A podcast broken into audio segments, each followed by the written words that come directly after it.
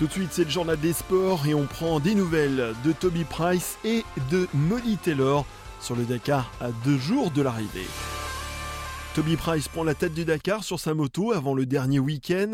L'Australien est en route pour emporter son troisième Dakar. Il enregistre un écart de seulement 28 secondes sur l'Américain Skyler House. Mais à seulement deux étapes avant l'arrivée ce dimanche à Damam, l'avantage du pilote Red Bull KTM est presque invisible dans une course saoudienne qui peut basculer à tout moment.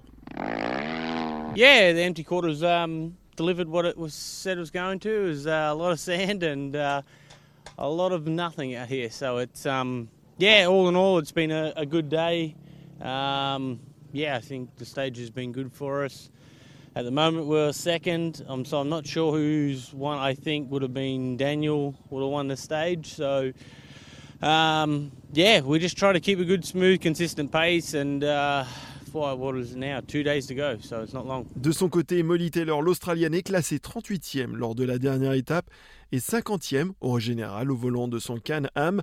Elle nous fait part de son sentiment à deux jours de l'arrivée. The weather was pretty good, so that was that was nice. Um, bit noisy, so probably not the best sleep, but uh, yeah, feeling good. We had uh, yeah a lot of rest and um, a nice day today. So thankfully, you know, these are the first two days of our Dakar that we haven't had a drama. So it's been really good, uh, good to have that on the marathon stage. There's some clean runs, which is what we were really looking for, and some good pace. So yeah, it's been a really positive day for us. Our goal for the next two stages is to yeah have a have a good feeling um, and set some good times because yeah after the the disappointment of a few days ago and um, yeah having the mechanical dramas and losing all that time for us you know it's difficult to look at the outright results because a lot of that's now out of our hands. So um, but we can focus on you know each stage and and showing our pace in those stages. So we've been able to do that today which has been great. So if we can keep doing that for the next two days and, and finish our Dakar on a high that would be the goal.